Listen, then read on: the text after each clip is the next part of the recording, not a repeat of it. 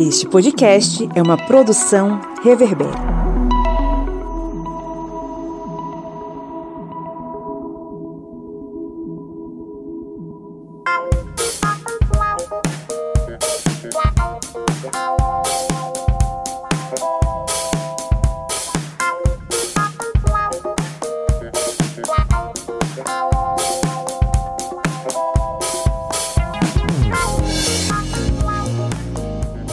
Historiantes! Está entrando no ar a sua, a minha, a nossa Minipédia, o seu programete sobre assuntos históricos em formato expresso. Aquele podcast que, em no máximo 30 minutos, você aprende alguma coisa sobre as ciências humanas e especialmente sobre a história, fica mais sabido e mais sabida e consegue lutar contra o fascismo com mais ferramentas, né? Eu sou o Pablo Magalhães e estou aqui acompanhado dele, o meu companheiro, meu camarada de soviete, o senhor Kleber Roberto. E aí, pessoal, beleza? Feliz aqui, né, que a gente acabou de postar um super episódio no nosso podcast secreto, não foi, Pablo? Isso mesmo. A gente tava falando sobre racismo cotidiano e suas diversas práticas. Foi assim excelente. Mas como acabei de dizer, é um podcast secreto só para apoiadores ou se você quiser apoiar a gente através do Aurelo. É isso aí. Você que acompanha a gente na Aurelo, você já pode ver aí no seu aplicativozinho que já está disponível, né? Se você for apoiador. Já quem nos apoia no apoia.se barra historiante recebeu a notificação diretamente aí no seu e-mail ou no nosso grupo secreto no Telegram. Então, participe, ouça todos os nossos podcasts secretos e várias outras coisas, né? Que a gente nem falou aqui. É, várias é... outras coisas como o tema do podcast de hoje, né? Que é uma sugestão de apoiador. Justamente, a sugestão do nosso apoiador Rony Von, que inclusive mandou muito, muito bem lembrado, Kleber Roberto. O Rony Von mandou uma mensagem aqui falando um pouquinho sobre essa escolha dele. Eu vou botar aqui para vocês ouvirem. Olá, pessoal que ouve o Historiante. Sou Ronivon, apoiador do Grupo Historiante. Estou muito grato pelo motivo do grupo gravar um podcast sobre a revolta dos quebra-quilos, sendo que é um conteúdo que, que eu tinha pedido um tempo atrás e que é pouco comentado pela comunidade, que é pouco conhecido e quase nem se falam nas escolas. Estou é, ansioso pelo episódio e um abraço para todos. É isso aí, querido Ronivon. Um grande abraço. Esse episódio é para você, assim como a gente gravou a invenção do Nordeste em com uma sugestão da nossa querida apoiadora Sai Dutra, que a gente também homenageou, botou lá a descrição, colocou uma, uma dedicatória para ela. Kleber Roberto, hoje é dia de falar sobre o quê? Como você acabou de ouvir aí na voz de Ronivon, nosso apoiador, vamos falar sobre a revolta do quebra-quilos, porque deu muito rolo e deu muito pano pra manga aqui no Nordeste. Vamos lá, três tópicos que re resumem esse conteúdo, Clebão. Quais são? Bem, a gente vai ter que entender nessa revolta do quebra-quilos a mudança nos pesos e medidas porque no Brasil Imperial, ali nos finais do século XIX, era um, misto variado de sistema de medidas, a repressão que ocorreu contra este movimento, porque a gente vai entender dois pontos dentro dessa repressão. Tanto a questão dessa repressão ligada às oligarquias sertanejas que lutaram contra o, a classe trabalhadora, como também a própria truculência das tropas no ato de inibir a revolta do quebra-quilos. É isso aí. Antes de a gente entrar no nosso conteúdo, né, a gente não pode esquecer que semana passada a gente deixou uma pergunta para os nossos ouvintes. Será que a galera conseguiu é, tirar nota 10? Kleber, qual foi a pergunta que a gente deixou semana passada? Isso mesmo. Lá no nosso podcast sobre mitos sobre a escravidão no Brasil, deixamos a pergunta: as leis abolicionistas, Lei Feijó, dos sexagenários, do ventre livre, representaram melhoria na vida dos escravizados antes da Lei Áurea? E a resposta foi a letra C, não. Essas leis representaram travamentos na abolição, já que davam concessões graduais e muitas vezes com pouco alcance, assim retardavam a libertação definitiva dos escravizados. Perfeito. Adivinha quantas pessoas acertaram a porcentagem dos acertos, Kleber? Acho Qual a porcentagem? No... Acho que foi 95%, igualzinho o aumento dos combustíveis. Não, foi 100%, Kleber. É... Todo mundo acertou, que nem na, na, na enquete do... anterior. É. Então tá 2x1 um para os ouvintes, viu? Ou seja, O, eles erraram a primeira, a maioria errou a primeira, acertaram 100% a segunda, acertaram 100% a terceira. É, não tô curtindo muito isso não, tem que pegar pesado. Beleza, então vamos para o nosso conteúdo.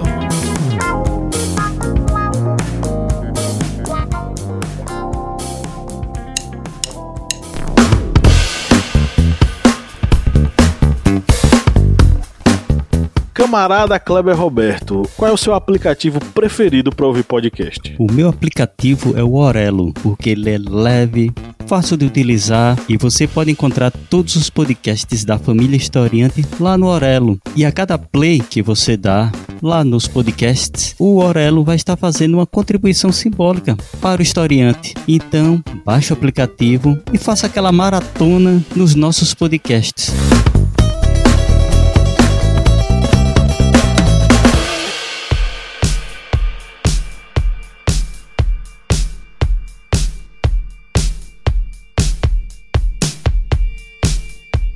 A Revolta do Quebra-Quilos é uma das páginas da história do Brasil que poucas pessoas conhecem, mas que é muito importante para a gente compreender a cultura sertaneja nordestina. Por que, que eu estou falando isso? A Revolta do Quebra-Quilos ela tem a ver com um processo de transformação no modo como as pessoas se relacionavam economicamente aqui no Nordeste, em especial no estado da Paraíba. É no estado da Paraíba que esse evento vai acontecer inicialmente, especialmente na cidade de Campina Grande. Mas aí já sendo uma, um reflexo do que estava acontecendo nas cidades é, inter, interioranas, as cidades menores, que tinham como prática a grande feira livre. Quem é de cidade pequena, principalmente do Nordeste, sabe que a feira, que acontece geralmente num dia da semana, é um momento fundamental para a economia sertaneja, porque diversos comerciantes e produtores agrícolas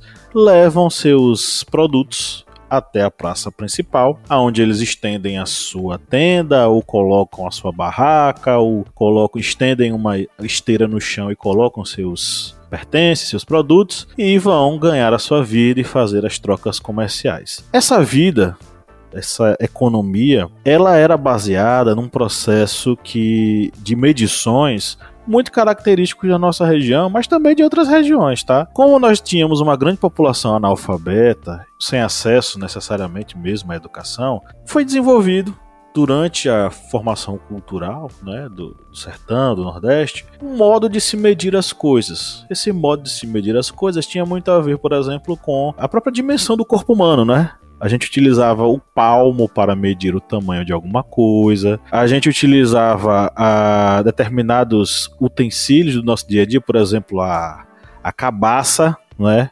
ou pelo menos uma parte da cabaça que se fazia a cuia. A cabaça é um instrumento da natureza que é utilizado, furado e utilizado como recipiente para levar coisas, como água, líquidos geralmente. E a parte de baixo dela era cortada para fazer a cuia. Essa cuia era uma medida de venda naquele momento, uma medida de troca naquele momento. E tudo isso faz parte de um negócio que nós chamamos de economia moral sertaneja. Essa economia moral sertaneja, né? primeiro vamos explicar o que é economia moral. Economia moral é a forma como uma sociedade ela estabelece padrões de troca, de venda, de comercialização, tendo como base critérios morais da moralidade local critérios culturais, digamos assim. Então, o que é que acontece? A população da região, ela já se utilizava de formas de medir as coisas muito baseado nesse seu dia a dia, né? Dessa forma de medir as coisas através de, de utensílios comuns ou de medidas do próprio corpo humano. Então, você vendia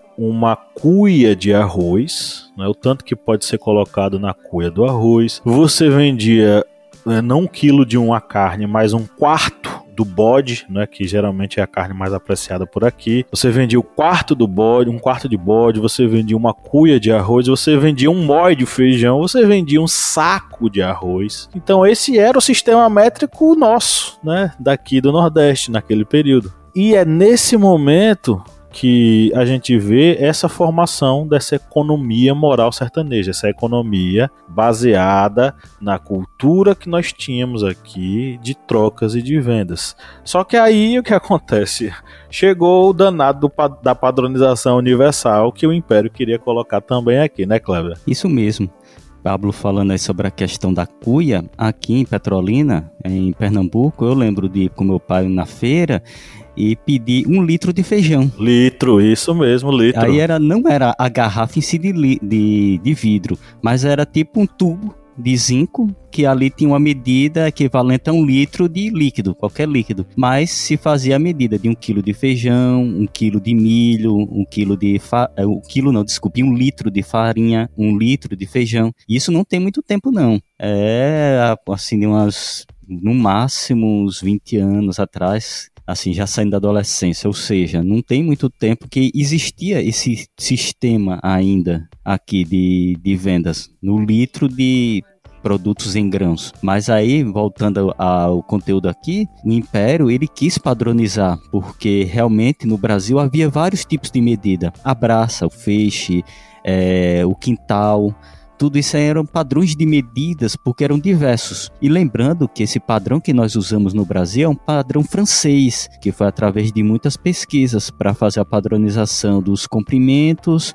da medida de líquidos, também da medida de pesos, ou seja, não era algo tão antigo. E realmente, por não, ser, não existir uma padronização, digamos, universal, aí se utilizava várias medidas, como dito por Pablo, de extensões corporais o palmo, a braça, mas aí o império, a partir do momento que os franceses fizeram a padronização, o império também quis fazer a padronização. Só que aí o negócio começa a complicar, porque começa a atingir a população mais carente, porque a gente vai imaginar que os pesos não são gratuitos.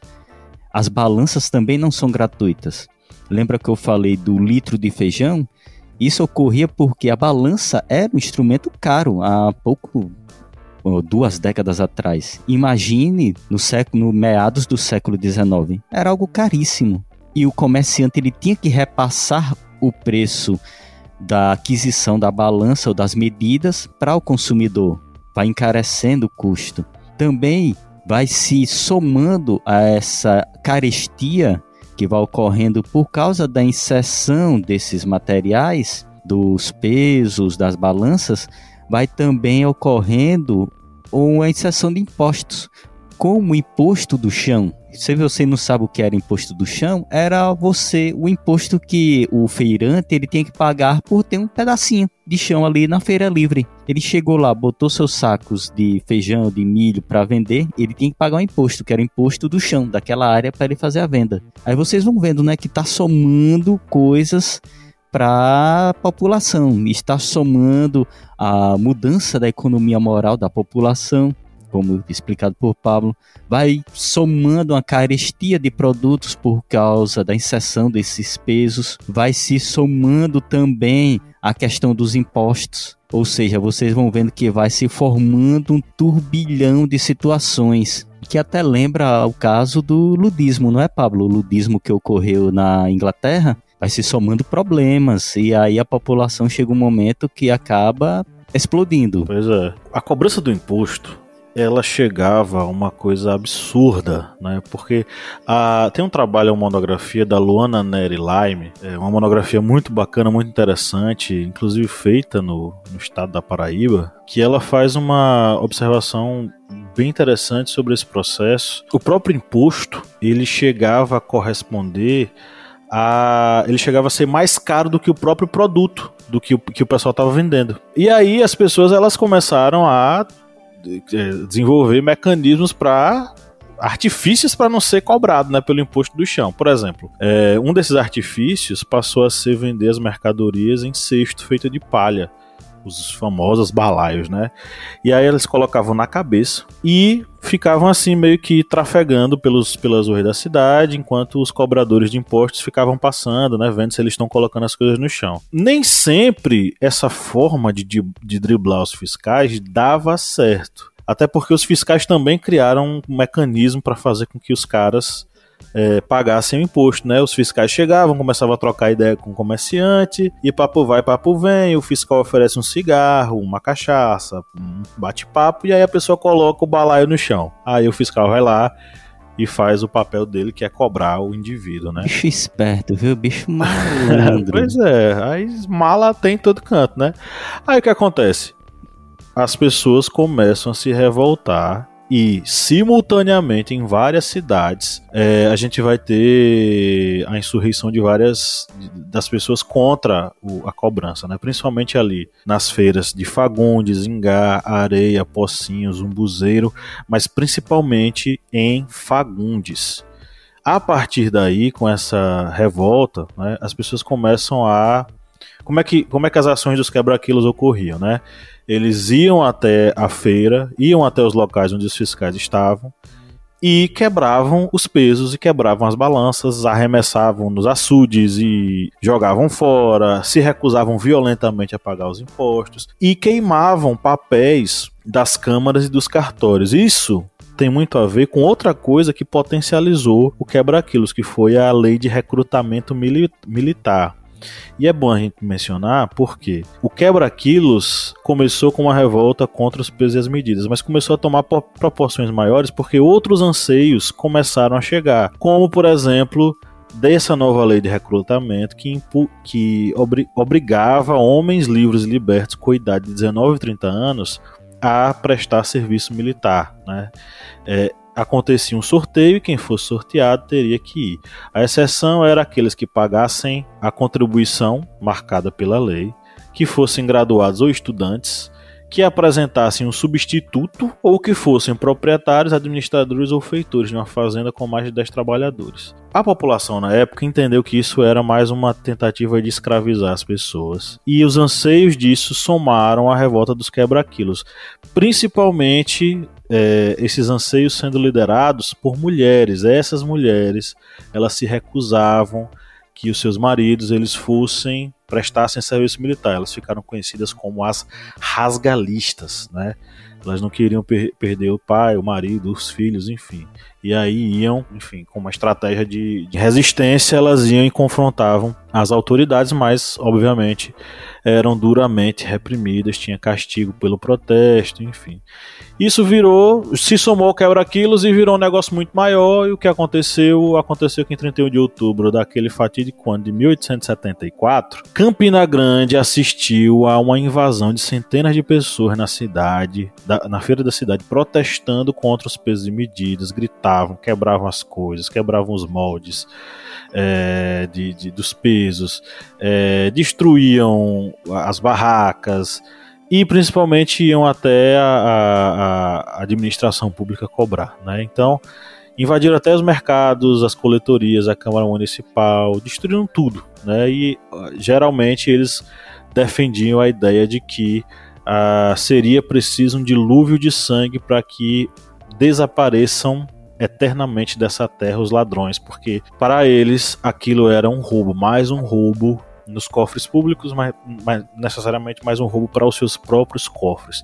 Isso tem a ver com o ludismo, como o Cláudio mencionou, porque o ludismo foi um movimento de trabalhadores contra as máquinas típicas da Revolução Industrial que chegaram para aumentar a velocidade de produção, mas também para reduzir o número de vagas desses trabalhadores nas fábricas. O que aconteceu foi que os trabalhadores se reuniam e destruíam as máquinas como forma de protesto e se você for parar para pensar, sim, é um exemplo claro de ludismo, essa revolta do quebra-quilos quebrando essas, essas ferramentas de medição que no final das contas dificultavam muito o trabalho dos feirantes, que eram trabalhadores pobres, eram trabalhadores não escravos, pobres, que naquele contexto da, da República, né, nós estávamos na Primeira República, eles eram, vistos, eles, eles eram vistos de uma forma muito temorosa por parte das oligarquias sertanejas.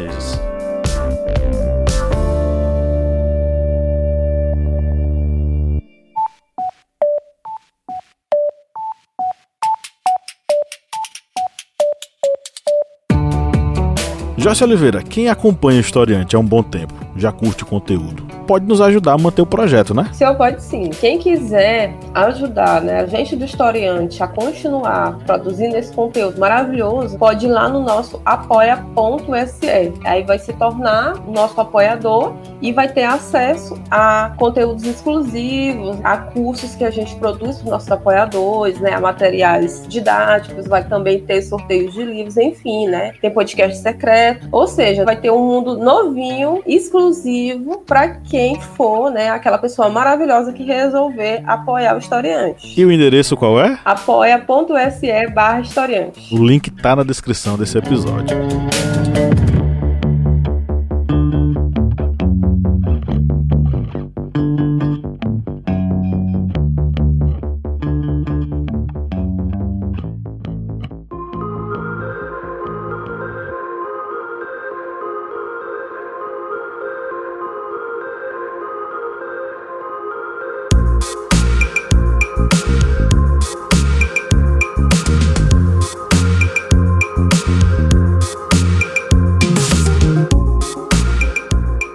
Vocês vão vendo, né, que essa revolta não foi uma revolta tão é, rápida.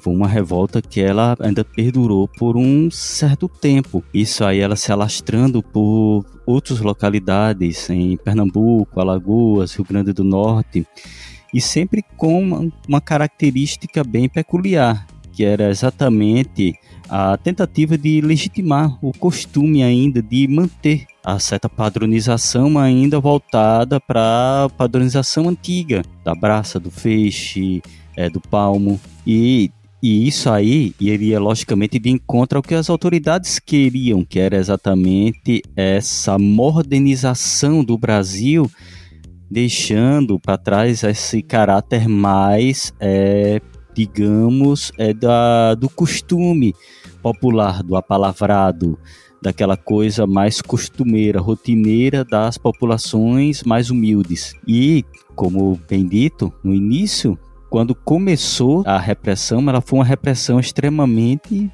violenta, porque já vinha aquela ideia de que era uma ideia de modernizar o Brasil com essa ideia do, dos novos pesos e medidas contra um costume arcaico, um costume antigo. E a gente sabe que, infelizmente, quando se tem essa ideia de que é, uma determinada esfera social se acha superior ao outro, ele acaba se utilizando de uma força extremamente demasiada para reprimir a, os mais humildes. E foi exatamente o que ocorreu, porque ocorreu uma, a intervenção é, das forças imperiais que elas foram enviadas para conter esses distúrbios. E aí esses distúrbios eles foram não somente contra também a população, mas também foram até contra religiosos, já que se tinha a ideia, já que nos gritos de guerra feitos pela população, eles, eles indicavam que era algo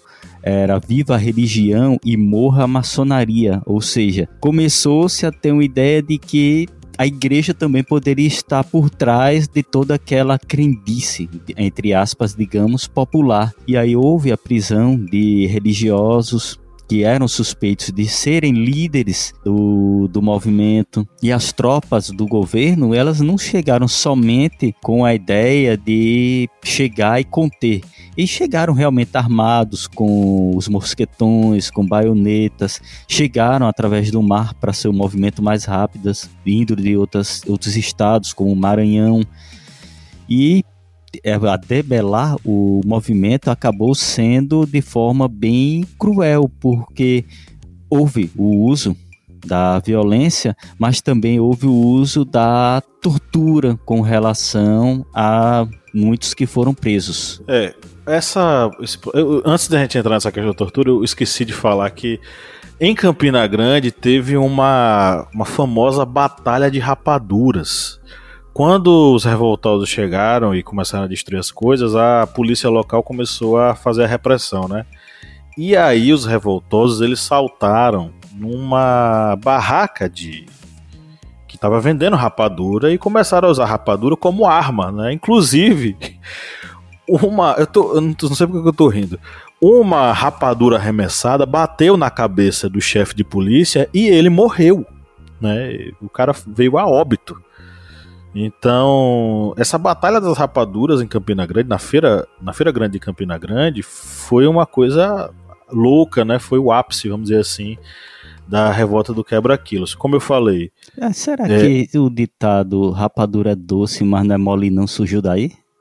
É capaz. É capaz. É capaz. Porque o cara morreu, né? É. E aí, eu, falei, eu tinha falado, né? Além do, da revolta com a nova medição, a gente tinha os revoltosos contra a nova lei de, de alistamento e a gente tinha escravizados revoltados com a lei do ventre livre. Porque o que aconteceu? A lei do ventre livre, a gente falou sobre isso na, na no podcast passado, na minipédia passada, teoricamente libertaria os filhos de escravas.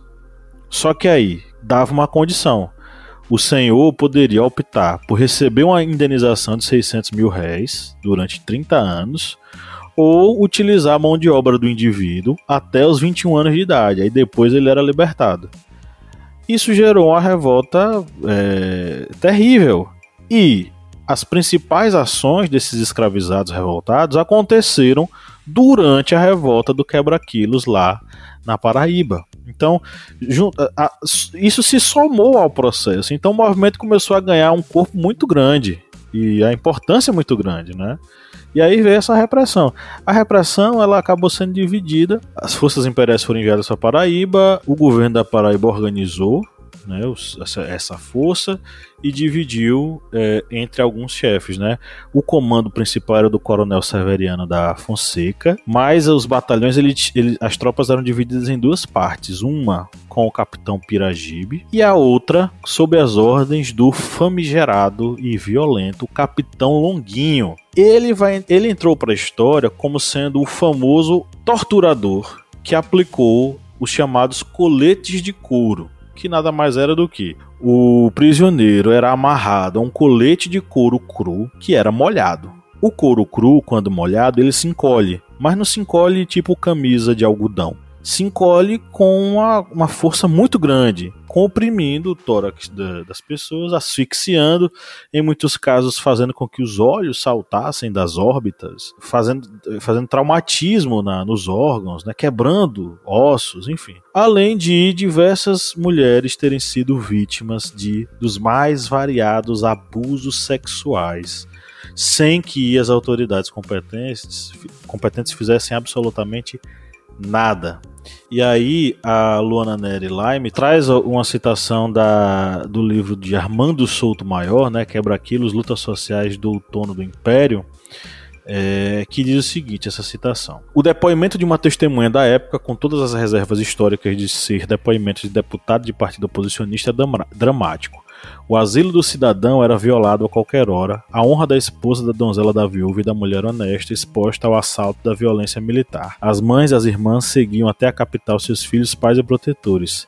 Mas que podiam fazer se não derramar lágrimas porque a autoridade se mostrava indiferente aos seus clamores? Atrocidades mil foram praticadas, a repressão foi duramente feita sobre esses sertanejos.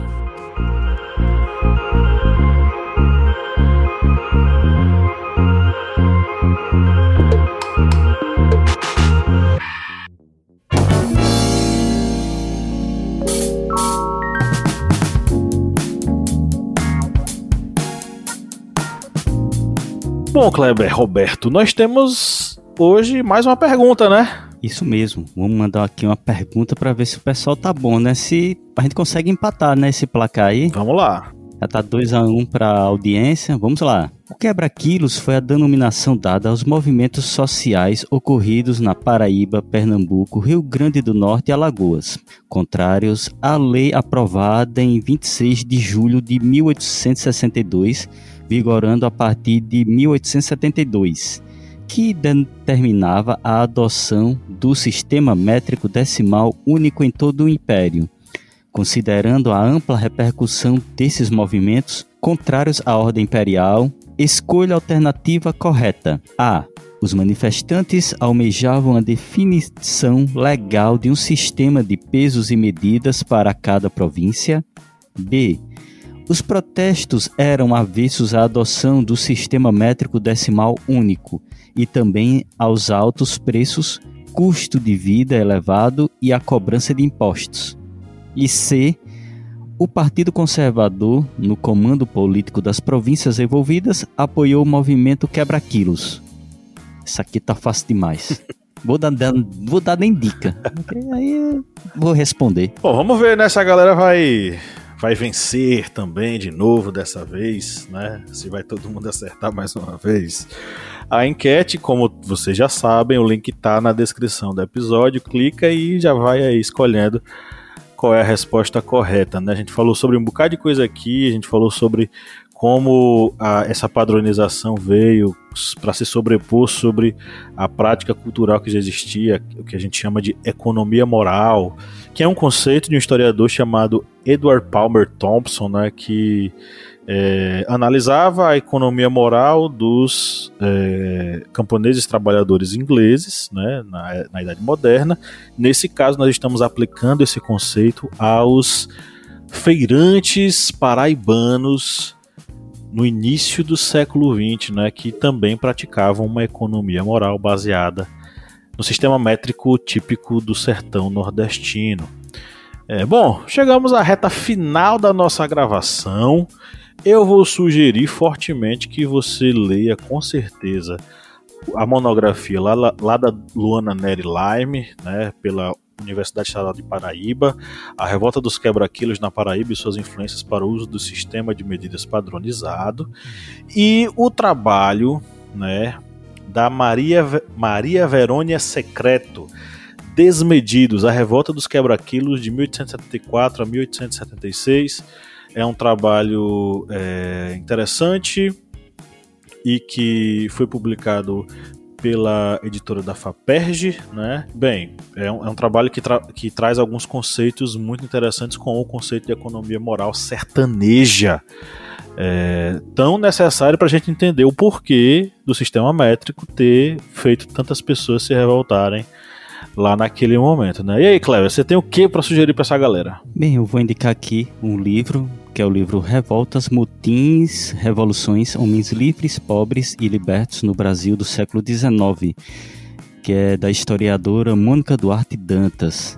E esse livro ele vai abordar várias revoltas que ocorreram no Brasil. Vai ter desde o motim carne sem osso, farinha sem caroço, que a gente já fez até postagem em nossas redes sociais. Vai ter também a revolta do quebra-quilos, é, o motim do vintém, vai ter também falando sobre a Guerra de Canudos, ou seja, ela vai abordar exatamente todos esses movimentos que ocorreram no Brasil a partir desse olhar das pessoas humildes, dos livres, pobres e libertos no Brasil, já que é uma história que a gente é tão difícil de encontrar. A famosa história vista de baixo, né? Exatamente. Então é isso, um grande abraço e tchau, tchau, galera. Valeu, pessoal, até mais.